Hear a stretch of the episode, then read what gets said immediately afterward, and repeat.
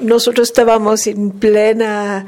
preproducción cuando empezaron los problemas a nivel país en octubre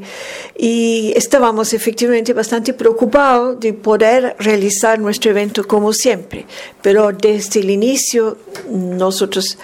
eh, nuestra firma decisión era hacer las semanas musicales como se han hecho sin interrupción por más de medio siglo y pensamos que nuestro rol como gestores cultural es justamente dar la oportunidad a las personas